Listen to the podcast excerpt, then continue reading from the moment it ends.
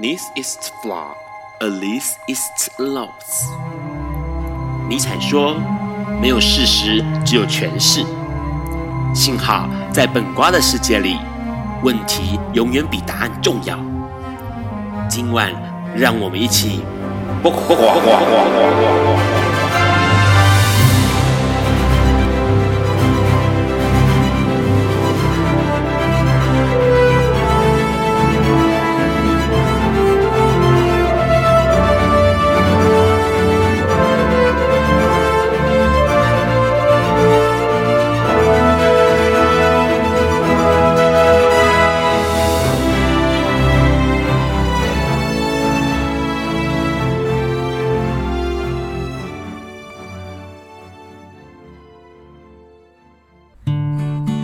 大家晚安，今天是二零二零年的二月二十日，礼拜四晚上九点钟，你所收听到的是播瓜笨瓜秀 Live 直播，我是主持人 Ron 哦。呃，笨瓜秀陪了大家五年的时间了啊，现在开始倒数了，因为笨瓜秀即将要在三月十九号最后一集熄灯哦，所以今天是倒数第四集哦。本瓜秀每周四的晚上九点到十点钟播出哦。那你可以从这个中华电信的 H N App 上面收听到，或者是透过笨瓜秀的粉砖 FB 来收看或收听到 Live 直播。那海外的朋友呢，一样是用笨瓜秀的 FB 粉砖来收看、收听直播。隔天礼拜五的下午五点钟呢，你就可以从笨瓜秀的粉砖上面，或者 Podcast，或者是 Hearlist 这个网站来收听到重播了。那如果你是使用 HiTune App 收听的朋友，如果收讯异常的话呢，请你重开你的 App 就可以继续收听了。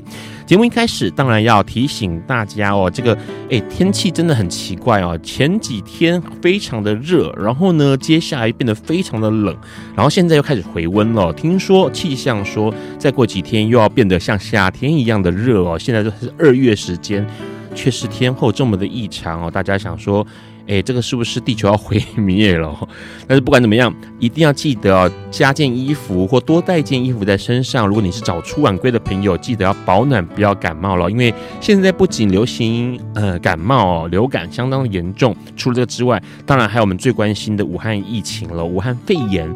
哎，现在情况当然是高居不下。很多人说是不是要接近高峰了？但是很多更多的专家学者告诉大家，其实高峰还没有来，还没有来，表示未来会有更多的疫情要产生。这件事情一定要格外的注意。当然啦，呃，这个进出多人的场所啊，记还是把记得还是把口罩戴上。虽然不一定呃有武汉肺炎的病毒，但是呢，还是可以防止流感的病毒，不是吗？同时也记得要多洗手哦，不管是接触到诶外出回来的洗手，或者是在办公室里面哦，基本上尽量的多洗手，不管是用肥皂洗手，或是用干洗手液来洗手，都是相当重要的哦。当然，讲到这些疾病，很多的怪讯息或者是假讯息哦，不断的在外面流传哦，那这件事情其实。不管是武汉肺炎，或者是其他的疾病，总是有这么多让人觉得匪夷所思的这种假讯息。有一个新闻，这个新闻其实已经不算是新闻，因为很多人都在提。然后呢，提过了，已经被宣导过了，还是会有人记错资讯。比如说猫艾滋，很多人会说猫艾滋是不是会传染到人身上哦？这件事情其实相当的可笑，因为猫艾滋跟人的艾滋是完全不同的两码子事。可是问问题是因为它有了一个相同的名字，所以很多人会觉得说，那这猫艾滋是不是会传到的传到人身上？甚至呢？呃，在这个新闻上面是还有这种女生的这个携带养猫咪的这个算是饲主哦，在这个呃带猫咪去给兽医师检查看，然后呢确定有猫艾滋，他就说他不要养这个猫了，因为他有猫艾滋。那医生说当然不行啦。这个女士子居然跟我们的这个医生讲说：“那我把猫咪带回去，不就放一个未未爆炸弹在家里一样吗？”哦，这种讯息，错误的讯息，实在是让人大家相当傻眼哦。关于艾滋的消息呢，说真的，越来越多正确的讯息，而且待会我们也可以跟我们的来宾来聊一聊，因为他对于 LGBT 的话题相当的了解，或许他有新的想法。除了这个之外呢，当然呢，我们每一年每年六月是同志骄傲月，但是雪梨很特别，雪梨的同志游行哦是在三月。月发哎二月发生哦。那这个二月十四号呢，就是雪梨同志的的狂欢节。那这个狂欢节呢，为了庆祝这项盛典哦，台湾过去到雪梨开店的鼎泰丰也推出了六色面哦，这个彩虹面来算是为 LGBT 族群来做庆祝，同时算是一个哎沾沾光，让大家感受一下那个气氛哦。不过相当有意思，因为说实在话，这个呃面条哦，它只有开放到三月十二号，可以在鼎泰丰吃到这种彩虹面。条那当然呢，其实越来越多的商家为了让大家更了解自己企业的立场，所以对 LPGBT 的这种呃算是示好，或者是展现他们的友好哦，都是相当有意思的。除了这个消息。马上要讲到的是美国选举了，因为美国选举呢，因为在呃过去已经通过了同性婚姻合法，所以越来越多的政治人物倾向表态，或者是让他的这个呃面对不管是性别议题、人权议题啊，哦，能够态度更明确。这个是民主党的这个算是呃参议员，呃，他不对，他应该是州长哦，州长呢，他相当的挺同志议题哦，因为他不仅是在这个活动上面现身，同时他也举办了一些讲座，来聊到说，诶，他想要支持同志或者性别认同之外呢，他也要抗议对于性向歧视这些人，同时他也呃算是抗议跨性的变性手术哦。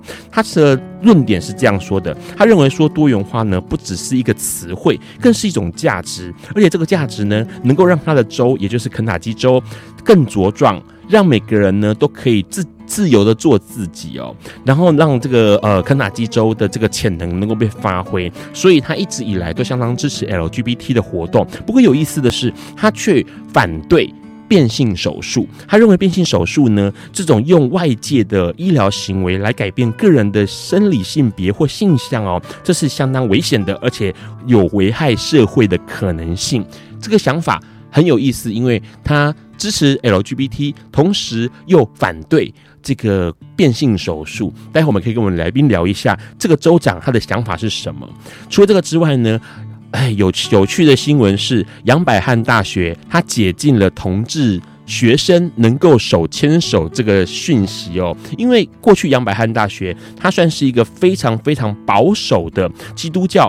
教会成立的学校，所以呢，他认为同性恋不是罪哦，但是同性之间的亲密行为是有罪恶的。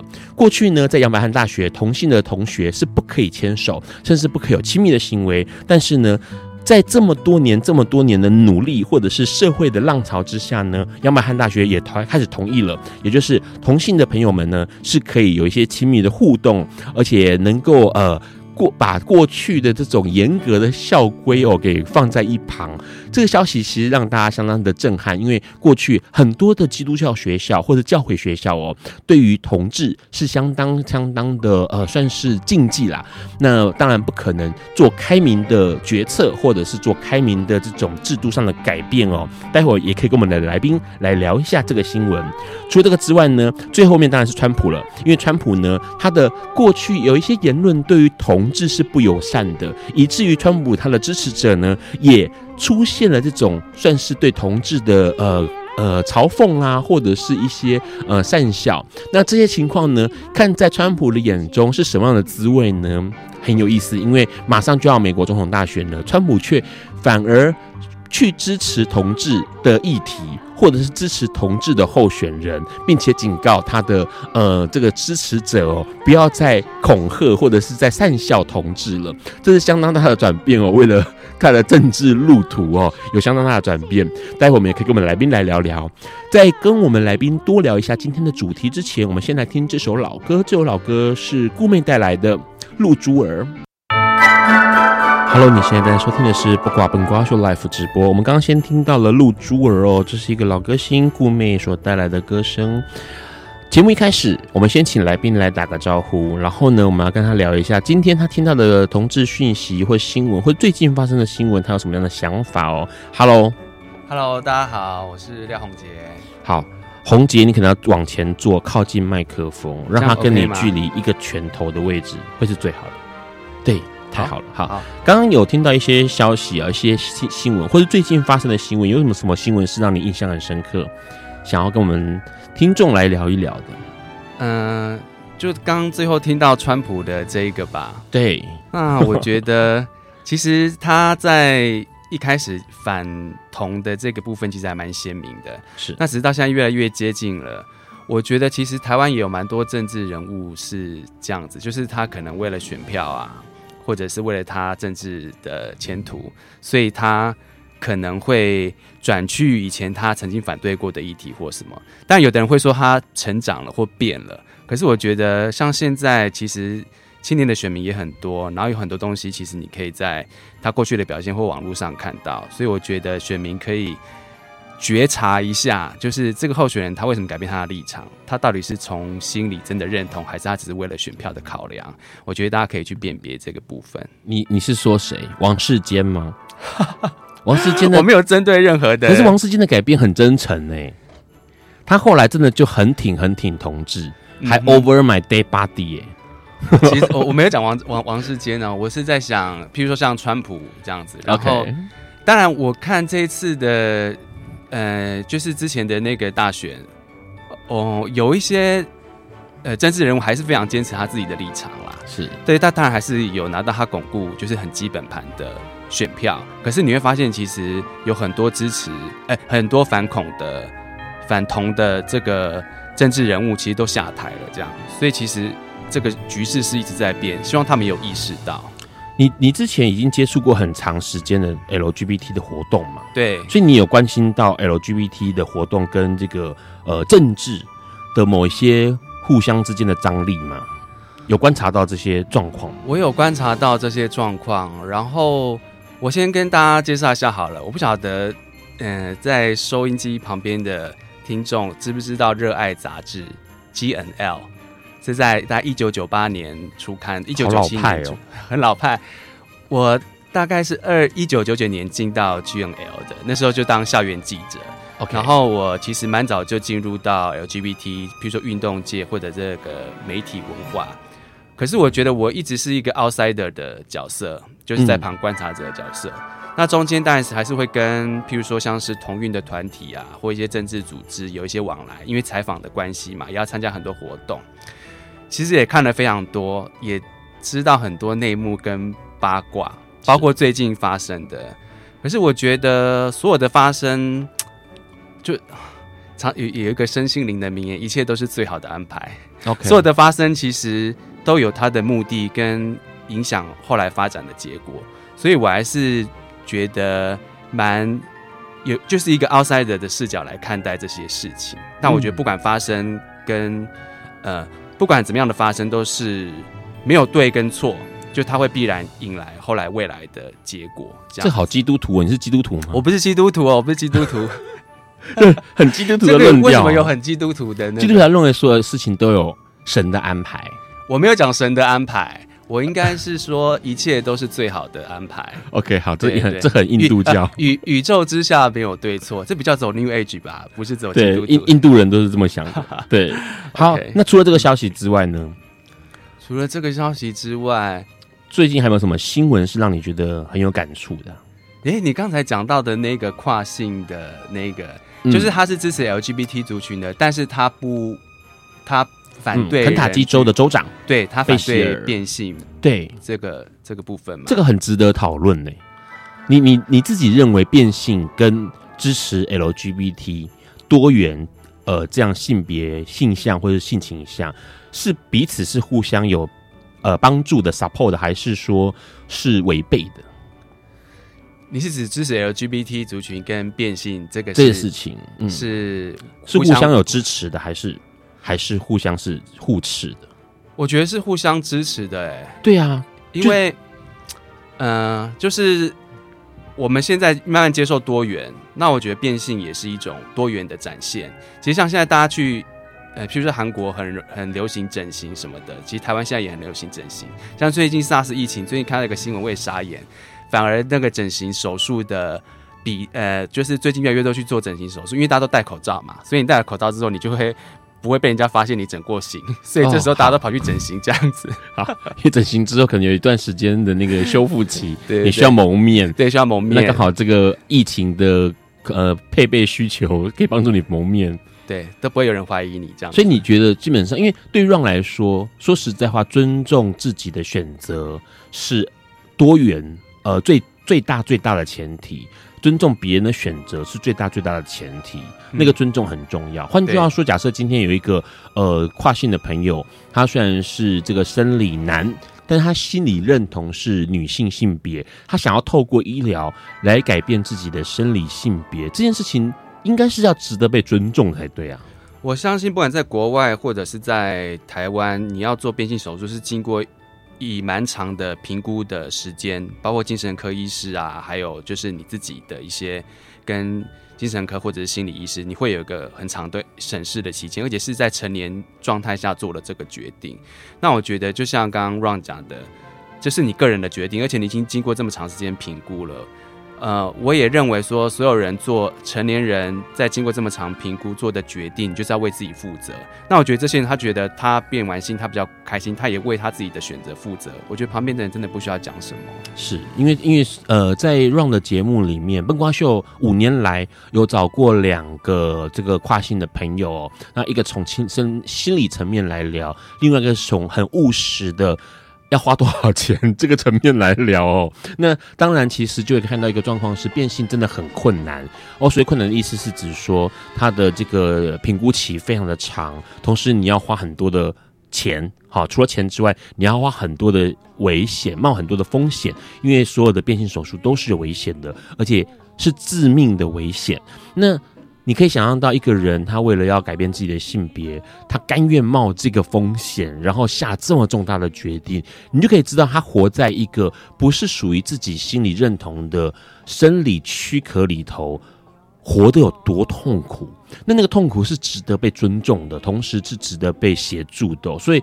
之前的那个跟几个跨性朋友都是好朋友的状态，然后跟他们聊，请他们来节目上分享，真的体会到一件事情，就是如何尊重别人的选择这件事情非常的重要，而且是算是目前这个社会可能到未来都是相当重要，大家要学习的课题哦。待会我们要跟我们的红杰来聊他的一本新书，这本新书里头聊什么呢？跟 LGBT 有关系。在这个之前，我们先来听这首歌，这首歌是叶枫的歌声。带来神秘女郎。Hello，你现在正在收听的是播挂本瓜秀 Live 直播。刚先听到了叶枫的歌声《神秘女郎》哦，很多人熟悉这个旋律，因为很多艺人歌手都翻唱过这首歌哦。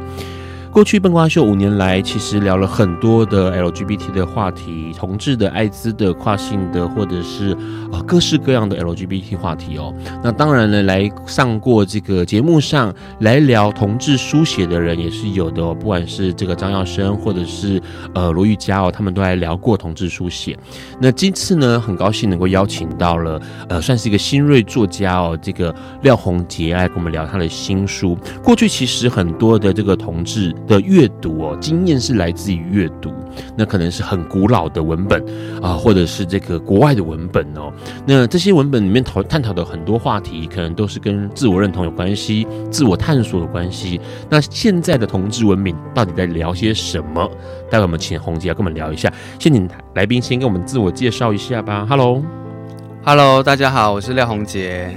然后我最近时报出版出了这本新书，叫《换成微光》。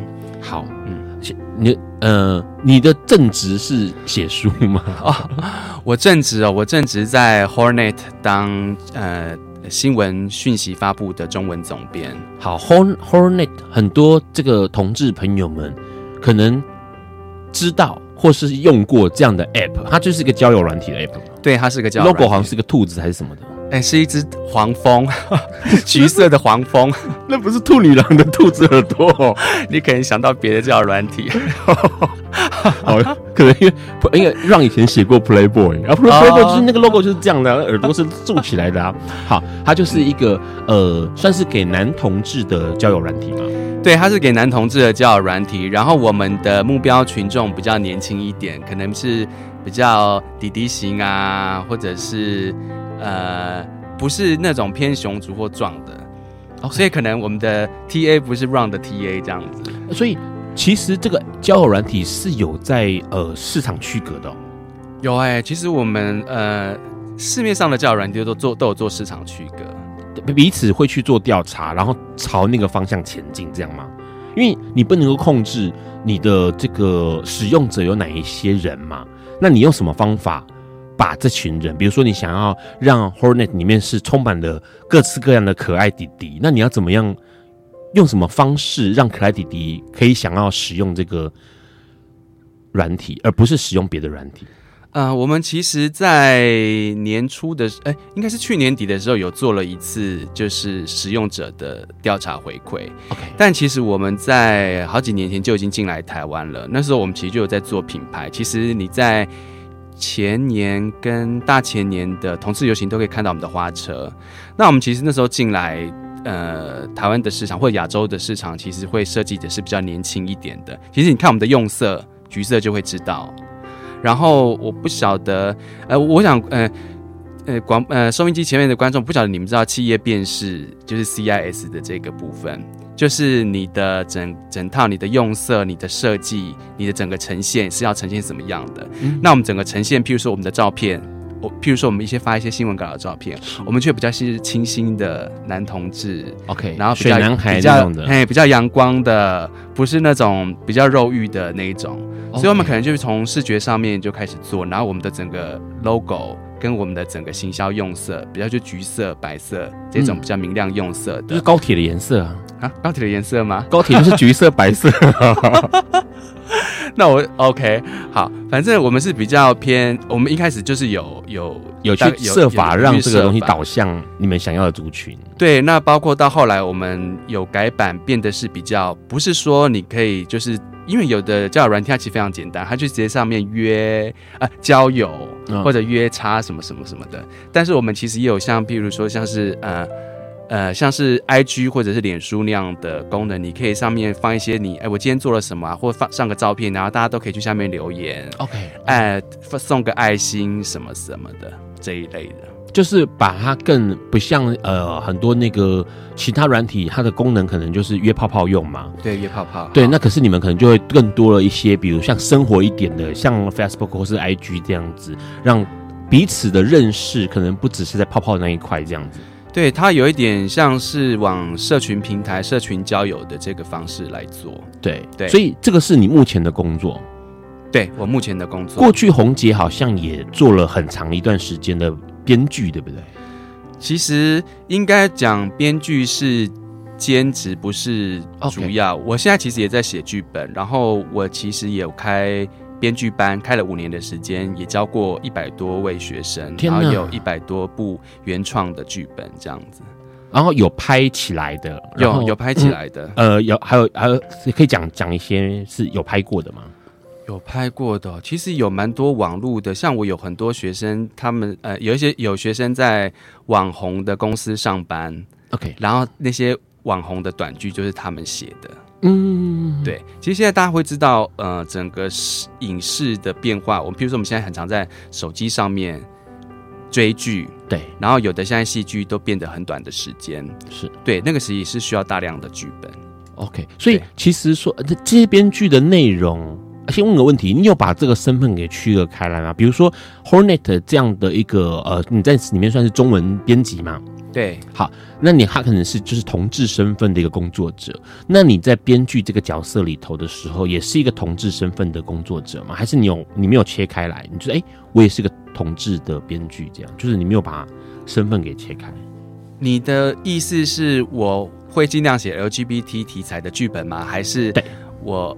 嗯，不会诶，我觉得那只是一个角色的设定，我还是会依照这个故事，它是怎么样的发展，然后他的人设要怎么样定，不一定要是 LGBTQ 族群的，也有可能不是。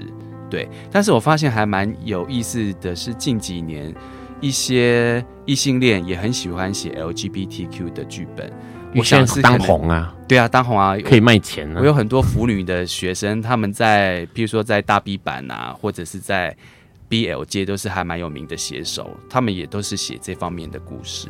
因为前两个礼拜吧，让跟詹杰碰面，就是弄花甲，对，嗯，他就跟我讲说，现在就是红同志一体呀，红同志，然后灵异，然后然后跟那种法律有关系都会红，就是都很容易吸引到观众的目光。尤其 BL 剧最近真的也很常看到。OK，对，好，所以换句话说，其实你的呃工作经验好像跟同志社群、LGBT 社群其实还蛮紧密的嘛，对不对？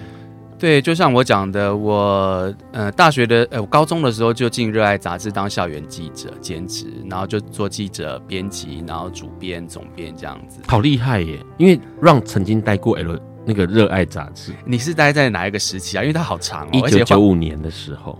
很古老，安，安克强的那个时候嘛？哦，我也有历历经安克强，马上透露了我们两个的年纪。很古老，很古老，就是非常非常古老。那时候在里面当编编辑，然后编辑一段时间之后就受不了了，因为老板性骚扰，所以我就离职了。好，这是真的吗？就题外话，这个这个题外话，等到三月十九号大家。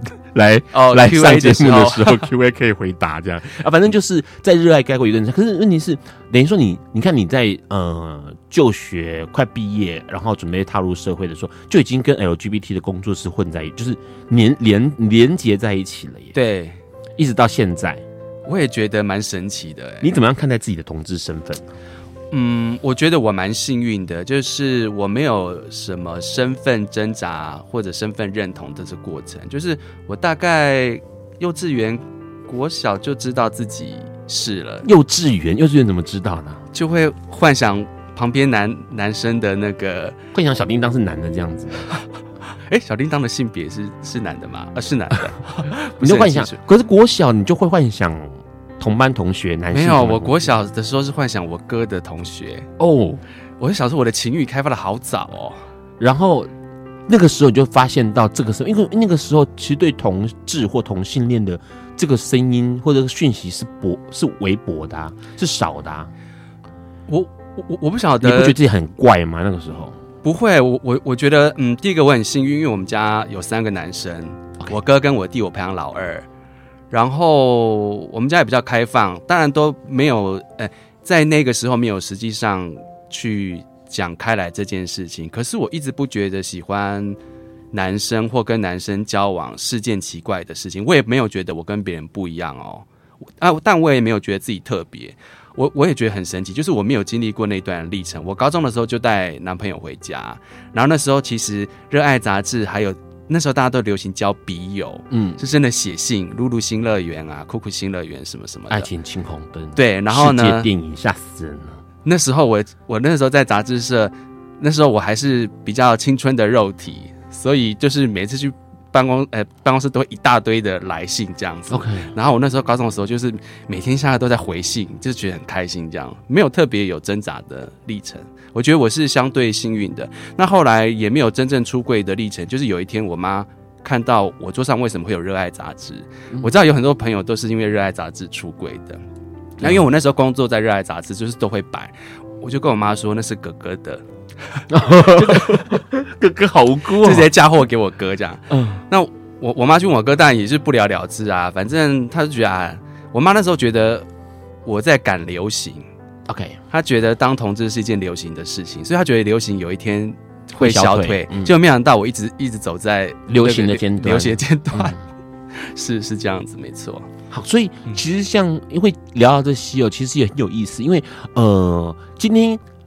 宏杰要来讲这本《换成微光》，它就是一本同志小说嘛，对不对？对，所以这本书算是你的第一本书？不是，这呃这本书是我的第二本书。其实我在二零一零年，呃，十年前，二零零八吧，反正就十几年前，在基本书房，就是以前专门之呃专门出同志文学、同志书的。已经倒掉的出来的是，欸，据我所知，他好像没有倒，哎，他就是很奇怪的方式活存活着。好了，对，因为社长我也认识，他以前我们也是蛮常合作的。对对，他现在换另外一种方式在进行着嘛。OK，嗯哼，然后在那时候就出了一本书，哦，叫做《趴场人间》，讲的也是趴场的故事。那我在高师大念。硕士的时候写的论文是跟轰趴跟药物文化有关的，所以《趴场人间》那本书是跟我的论文是相关的。嗯，对。好，所以基本上第一本书跟这个在基本书房出的，然后第二本书在时报文化出的，呃，都算是同志的书籍。对，当初怎么会？因为你《趴场人间》已经写过了嘛，然后现在写这个《换成微光》，它感觉起来好像也是跟趴场有关系的一个故事，对不对？对，嗯，没有错，就这个历程也蛮特别的。就是我出完《趴场人间》之后，然后呃，有一个机会跟陈正道，嗯，就是《盛夏光年》的导演，嗯，对，他其实那时候又想要拍一部以轰趴药物文化为主题的电影，所以那时候写了一个这样的故事，然后换成微光是由那个故事再发展过来的。其实我。应该说，我觉得这个主题“轰趴”这个主题、药物这个主题，对我来说已经差不多了。我觉得这次会出的就是只是整理前面的部分，有点像是《趴场人间》的终极版。OK，对，好，所以他还是从一个趴场来做做出发点，看整个同志，应该是男同志吧？哦，就锁定了男同志的这个次文化，或者是他这个整个的呃。范畴哦，什么时候开始写这本书啊？是几年的时候？几年？我断断续续哎，其实我二零一零年就开始写写一点了，然后中间其实有改，嗯、然后其实中间反正它不是一个在一个短时间内写完的。故事其实中间有改了一些东西，这样。后来呃，这次应是嗯、呃，其实它是一部文化部补助的作品，对，所以其实文化部补助的作品的时候，我其实全部把它改写，包括加上后面十年后这些人从轰趴、从药物，他们开始没有接触这些生活之后，其实人总是要进入社会，恢复到我们比较相对正常的生活、社会生活、社会化，那他们。进入到这个社会当中的时候，他们变成什么样子？嗯，对，因为其实有时候我在想，那些参与千禧年之后，台湾夜店跟轰趴全盛时期的同志，他们后来怎么了？在我印象中，那些年少轻狂的那群朋友，其实完全没有了联络，甚至其实我没有在任何同志场所碰见过他们。我会想说，他们还有在用，在还在用药吗？还在轰趴吗？还是说，其实他们已经不在这个世界上了？OK，对，好，待会我们要跟我们红姐来聊，更聊一下这本书的内容哦，同时也聊一下这本书还有什么样背后延伸的意义在里头。在这个之前，先听这首歌，这首歌是周璇带来《永远的微笑》。Hello，你现在正在收听的是播挂本瓜秀 Life 直播，刚刚先听到了周璇的歌声哦，《永远的微笑》。先跟洪杰聊到了这本书大概的样貌哦，再进一步来聊一下哦。其实这本书刚刚提到的是在讲这个，可能是跟呃男同志文化的这个趴场轰趴，然后娱乐性用药，然后还有他们这本书还延伸到了他们长大是长大长大吗？就是呃过了好几年，十年后，十年后，好他们的样貌在这个社会上的样貌，你可以稍微可以讲一下这个整个书的剧情吗？好。嗯，换成这本书要换成微光，是叙述三个主角，一个是趴场天才，一个是罹患艾滋的小熊，一个是自荐当趴场作业员的同志。那从同志夜店的百花齐放、摇头轰趴的黄金年代，到同志运动的抗争、公投大败到婚姻平权，呃，是一个。同志双性恋异男腐女爱恨纠葛的故事，然后这个故事是从二零零零年开始，一直到二零二零年，所以是台湾同志史二十二十年的见证，校长见证，有十万是十万字的长篇小说，就把这些人从青年呃青春到壮年的这个过程记录下来。你是作者本人吗？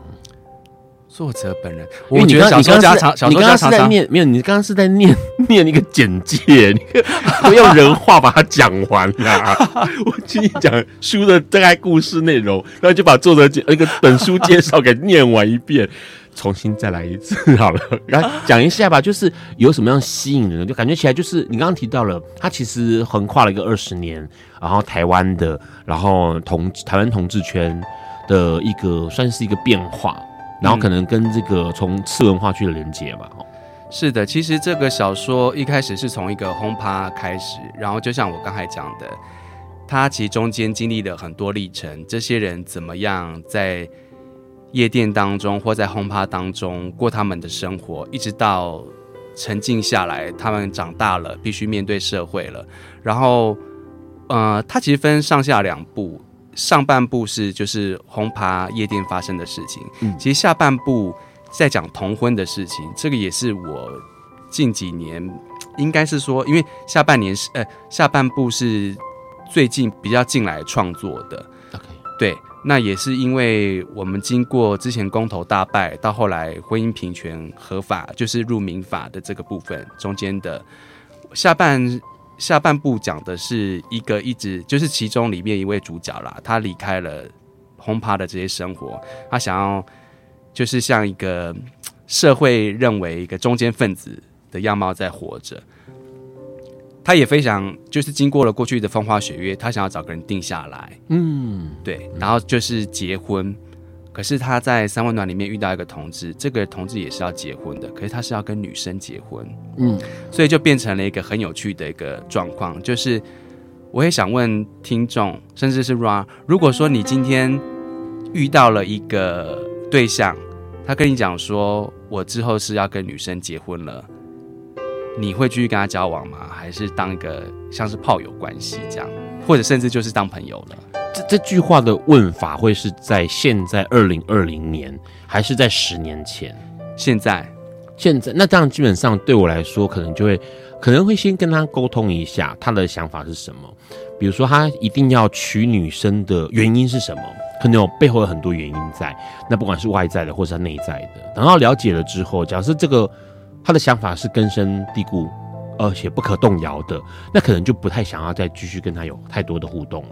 哦，对，因为你我我自己观察发现啦，婚姻平权合法了之后，过关了之后，其实大家的生活并没有太大的变化。我的意思不是说大家就是要跟同志结婚或什么，不是，而是你会发现很多，我像像我身边很多的朋友，他就算出轨了。他就算有一个很稳定的男友，但是他的家人还是希望他跟女生结婚，生一个小孩。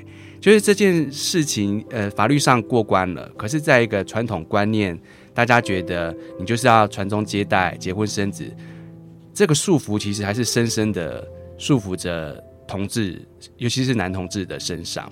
所以我其实认识到一些朋友，他们还是要面临到家里的压力、婚姻的压力。我觉得这是个蛮有趣的现象，像刚才讲到的这个要跟女生结婚的男同志，他其实就是非常传统的家庭，然后父母亲就会希望他结婚生个小孩，继承家里的的生意，所以他就不断的去相亲，然后这个主角 Patrick 就是从趴场历经很多的要跟男生结婚的这个主角，他当他知道说哦，他认识的这个。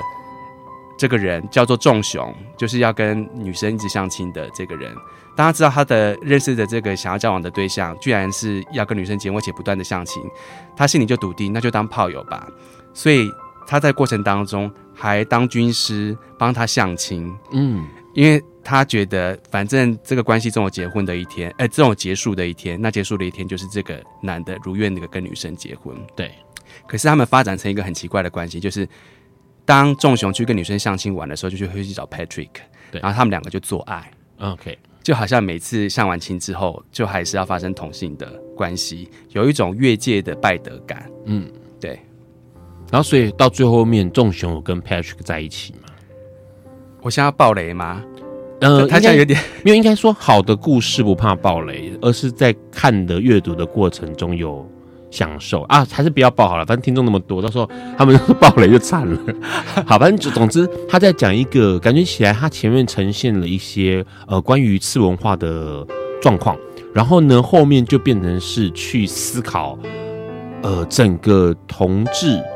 不管它的生态啊，国所谓生态，当然指的就包括以前的状况，或者是未来面对到结婚或者整个环境啊，同志面对整个异性恋社会环境的处境，然后他所做的抉择，或者他所反映出来的这个各式各样的化学生理变化哦，这个这样的延伸呢，其实是想要呈现出你自己对于这个社会的某一些想象，对不对？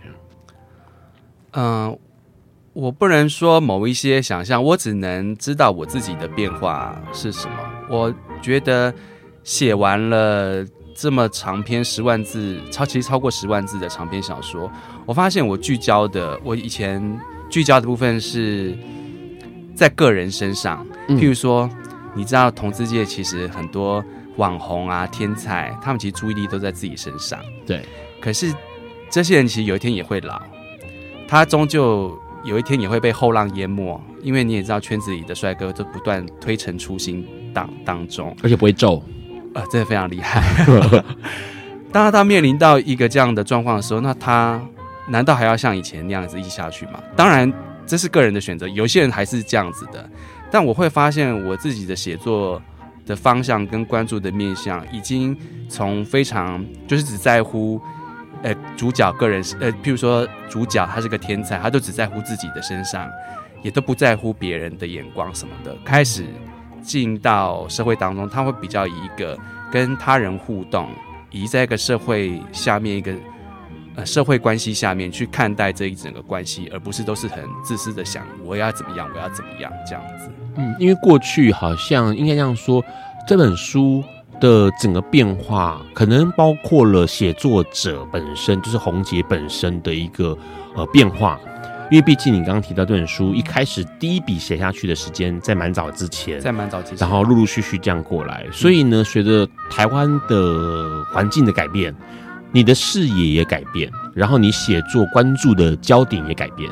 嗯，好，这件事情还蛮有意思，因为它可以被呈现在这个文本当中哦。待会我们节目。后面要来跟红杰来聊一下这本书，他创作过程当中有没有遇到什么样的困难？同时，因为书已经出了一段时间哦，将近快要一个月的时间，许多的读者朋友也看了这本书，甚至有些想法，在他的这个红杰的脸书上面跟他做一些互动，我们也可以请红杰跟我们聊一下。在这个之前，我们先听这首歌，这首歌是一样是周璇的声音哦，不变的心。爱因斯坦说：“这世界。”不会被那些作恶多端的人毁灭，而是冷眼旁观、选择缄默的人。苏格拉底说：“世界上最快乐的事，莫过于为理想而奋斗。”今晚，谁来跟我们说悄悄话？明明人人悄悄话。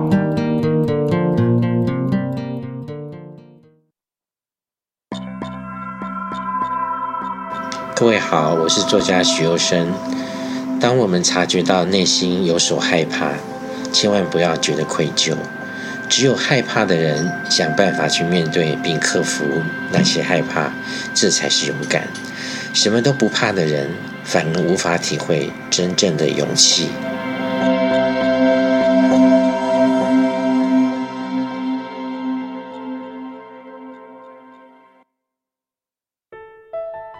Hello，你现在正在收听的是《播客本瓜秀》Live 直播。刚先听到了周璇的歌声哦，不变的心。红杰跟我们聊到了这本书，其实呃，不管是在跨越时代上面，因为有些变化，在台湾这块土地上面有些变化哦，所以呢，他的书写观察也有一些不一样的角度，或者是不一样的广度哦。先问一下红杰，你在写这本书，因为基本上他嗯、呃，从头到尾经历的时间还蛮长的，有没有遇到什么样的？呃，困难在写作过程，或者是你在写作过程有什么样的让你印象深刻的事情？写作过程，呃，初期的时候是比较辛苦，会觉得好像，哎，我要解释用药怎么用，麻烦，是这样吗？也也不是，就是呃呃，初期的时候会有想要说，我到底要写到什么程度？什么程度？OK，细节。后来觉得它就是一个文学作品，就像。我觉得说人会，尤其是同志都会想太多。譬如说，我你今天不会去问一个写推理小说的小说家，那你有没有谋杀过嗯人，嗯、或者就是问那些细节，因为他们完全沉浸在故事里。但是我我觉得同志的作家或者写同志文学的作者，他可能常会面临的一个问题就是被贴标签了、啊。被被被第一个被贴标签，嗯、第二个甚至人家会说你是同志吗？但是我们知道很多写同志文学的作者其实并不是同志，是对，所以常常就会面临到这样的问题。对，但是我特别要讲的是我后面写同婚的这个部分，因为我们其实前这一两年历经了一个很大的变动，公投大败啊，到婚姻平权过关这样。但你会发现，其实很多在同运界支持同志婚姻的这些运动者，甚至同志们，他们其实本身是不支，本身是不结婚的，嗯，也不支持婚姻制度的。是，呃，我听到蛮多说法是，其实他就是异性恋的模式嘛。嗯然后他就是一个呃制度，那身为酷儿，他就不想被社会收编，所以他其实并不支持这样的制度，甚至他们觉得异性恋的婚姻制度不一定是适合同志啊。可是从公投大败，尤其在这中间，很多同志运动的路线是很分歧的，但遇面临到这样的大败，其实必须要团结一心，共同的炮口要对向某某。不能在自己内部再厮杀了，所以其实大家那时候是我自己在运动界、同运界听到的是很多，就是先把这个婚姻过关了之后再说。其实一个论调很简单，你在那边讲我不想结婚或什么，其实没有人理你，因为你没有结婚权。你讲了，其实没有人会管你。可是我今天有了结婚权，我才可以拒绝这个婚姻。你要有这个东西，你才可以拒绝。所以我觉得后来的这个同运发展是往这个路线来前进，所以这个也是换句话说是在这几年在书写的时候，呃，比较大的一个关注跟转变嘛。对，因为它是一个集体意识跟集体权益的一整个翻转。嗯，那、啊、这个书其实在一呃算是一月。中的时候就出版了，一月二十一号，一月二十一号到现在其实有段时间哦，有没有一些读者是读完了书，然后有一些想法跟你讨论，或者是跟你呃提问的？有这段时间蛮多读者加我脸书的，嗯啊、呃，但我过两天二月二十二会有一场签书会，但其实有蛮多读者就已经在我的脸书上面留一些问题，然后有印象深刻的吗？或者你记得住的？我记得住哦，有最近有被问到一个，我好像很痴迷于欲望城市，OK，Sex and the City，为什么？欸，但没有，我没有很痴迷于欲望城市，只是我我小我我小说当中有写到，OK，嗯，因为这个主角被亏说，呃，被亏说他是不是凯莉，可是他说，呃，他不是凯莉，他十年前他比较像萨曼莎，因为都在轰趴那些像是花蝴蝶那样子。嗯，我其实也那个读者也提过。呃，同志亦凡人，你有看过同志亦凡人吗？有，看过一些，嗯，不是全部。对，对，对，我看的是美国版的吧？嗯，那个我也其实也蛮喜欢的。那只是刚好小说中有写到《欲望城市》，而《欲望城市》其实是那个年代讲的好像很老，那个年代其实同大家同志的集体记忆。对，你你你 agree 吗？对，这是同意的啊，绝对同意。因为同志喜欢光鲜亮丽的，拎个小包包。走在第五大道上面摇来摇去的那样的画面呢？对，它是一个集体记忆，但我我本身不是名名牌挂，我也不是走那个路线的，只是它是一个那个时代的同志的集体记忆，所以我把它写在小说里。嗯，那也有印出来嘛？对，但是也有很以前有很多朋友说我其实就是凯莉，因为就是写那些性别关，就是两性议题啊、爱情关系。我以前在热爱就写这些。东西大概是写这些，然后又是像专栏作家、记者那样子，对。是，但呃，对啦，就是以前有有有这样的大家的那样的记忆，以前有被这样的成果，但我其实对那样的生活还好。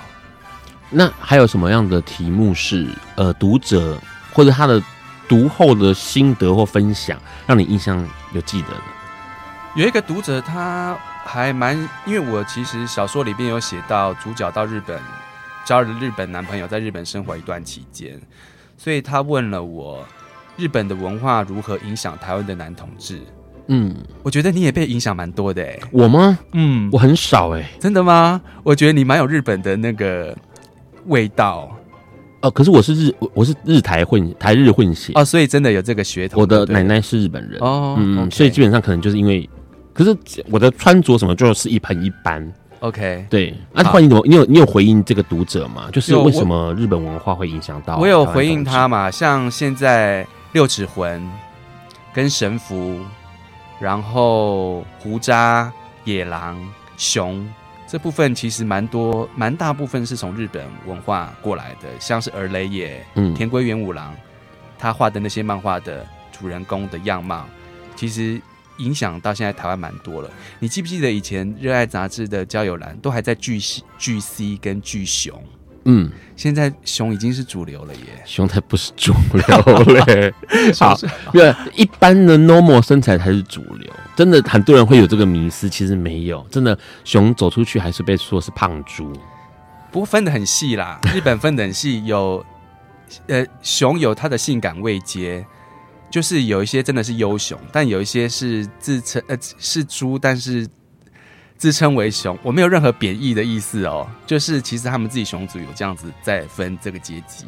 好，可是你你有回答他，就是说你你有举例了台湾同志文化受到日本文化的影响，日本那边的影响有哪一些？嗯、可是你有跟他解释为什么吗？我没有，我我我没有解释为什么，就是我只是跟他讲说，我我知道的有哪几项是受、哦。你可以跟他讲说，台湾的女生也说安室奈美会影响过哦。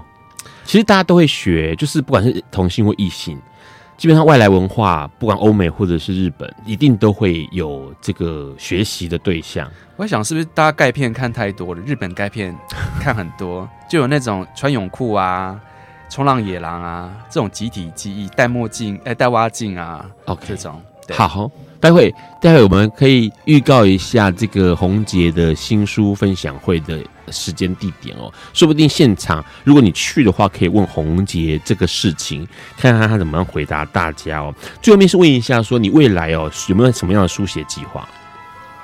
接下来或者是出书的计划？我之前在 Hornet 有连载两个系列的小说，第一个是按摩师的小说，第二个是。酒店公关的小说，反正都是一些风花雪月的事情，然后还蛮受欢迎的。这两个系列会集结成书，OK，嗯。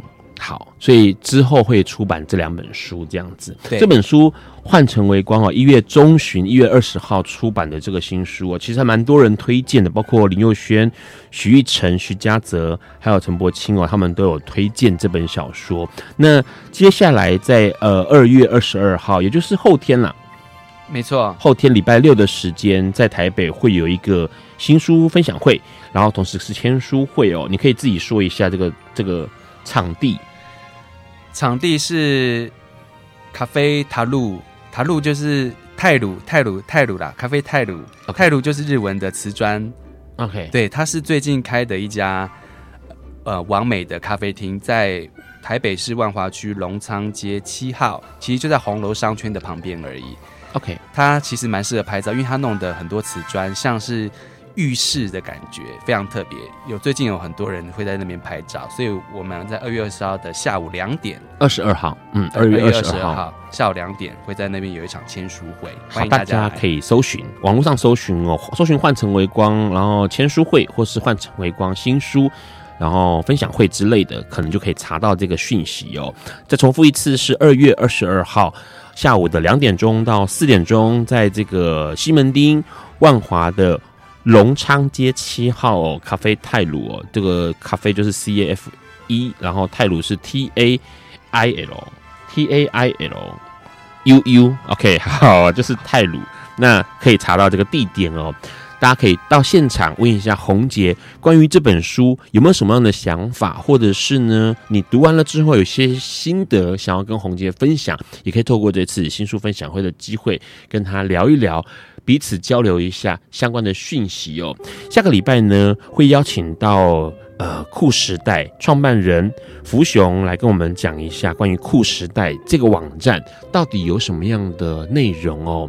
那这个里面感觉起来不只是像一个入口平台或者交友网站，它更多的讯息或更多的新闻在上面关于 LGBT 的。今天很开心能够邀请到红姐跟我们聊《换成为光》这本新书，也预祝你新书能够大卖。谢谢。谢谢大家，晚安喽！晚安。